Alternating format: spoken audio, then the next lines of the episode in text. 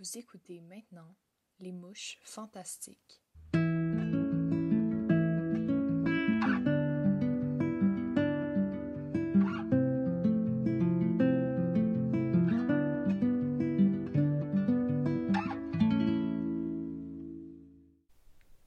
Épisode 9 Edward Selon toi, notre génération a-t-elle une perception différente du genre comparativement aux générations précédentes? Ben, selon moi, c'est vraiment entre les deux parce que, ben, avec les, dans les deux bords, euh, d'une façon, on, on, on, a vraiment grandi avec des parents qui pensent, qui pensent comme ABC sur le genre et la sexualité. Et nous, en voyant ça, on a vraiment vécu avec ça.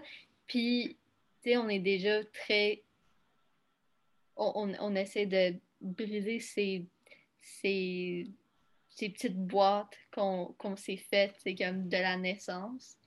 Euh, est-ce qu'on est a vraiment changé notre façon de penser? Pas nécessairement, mais je pense qu'on essaie vraiment de changer notre perception sur ces sujets. Ça va prendre comme beaucoup, beaucoup de temps de, pour comme vraiment effacer notre hétéronormativité, puis ben pas genre effacer, tu sais, comme mm-hmm. oui, mais changer la perception. Correct, mais changer la perception, c'est vraiment important de faire.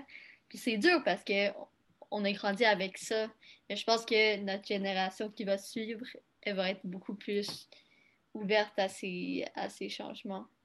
Donc, est-ce que tu es pour l'éradication du genre? Il y a un grand côté de moi qui dit oui, comme on n'a pas besoin du, genre, mais en même temps, je pense que il y a beaucoup de personnes qui nécessitent vraiment des, des labels.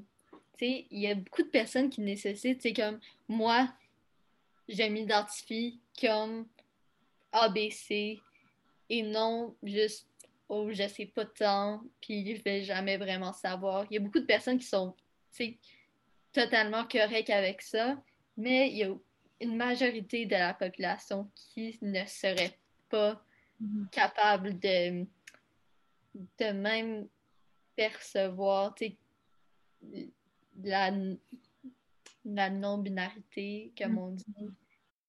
Quel genre de stéréotype vis-tu par rapport à ton identité de genre? J'en ai deux. OK. La première, c'est que c'est vraiment une phase.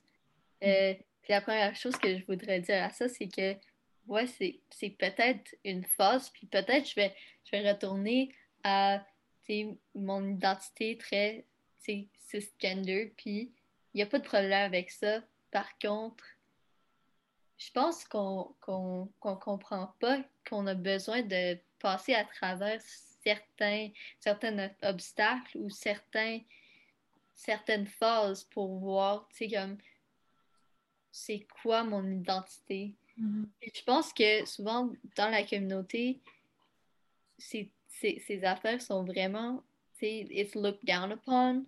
You can't have. Ben, il faut vraiment que tu ailles, c'est comme toi, ta définition, ton identité, il faut que ça soit, tu sais, comme tout complet puis compris. Mais en réalité, c'est pas nécessairement c'est pas nécessairement la réalité. C'est le cas pour tout le monde. Oui, c'est ça, c'est le cas, cas, pour tout le monde. Puis je pense qu'il y a beaucoup de personnes qui oublient, c'est comme tout, tout ce qu'il y a en arrière de, de, de ton identité. Il y a beaucoup de pression à s'auto-identifier le plus vite possible. Et je pense que c'est pas nécessairement une bonne chose. Euh, mais même si c'est comme ça, it doesn't hurt. C'est de, de, dire genre, OK, ben je suis comme ça, puis trois mois plus tard, être comme, OK, ben peut-être pas. Euh, mais je pense que la raison pour laquelle il y a tant de personnes qui ben, s'auto-identifient puis pensent vraiment euh, de, de, de, se, de se connaître. De s'être défini. de s'être défini, euh, je pense que. Puis, puis plus tard, on va dire que, oh, ben peut-être pas. Je pense que la raison pour laquelle ce phénomène est, est assez visible dans notre communauté, c'est parce qu'il y a en fait beaucoup de, de pression euh, que l'on ressent euh, par la communauté en soi. Mm. Puis je pense que des fois, euh, être pressé pour euh, s'identifier, pour se définir, c'est pas la meilleure, la meilleure idée. Euh, pour finir, que souhaites-tu à la jeunesse queer? C'est correct de, de, de, de, se douter, d'avoir des doutes, c'est correct de. Il faut juste just ride the wave, you know?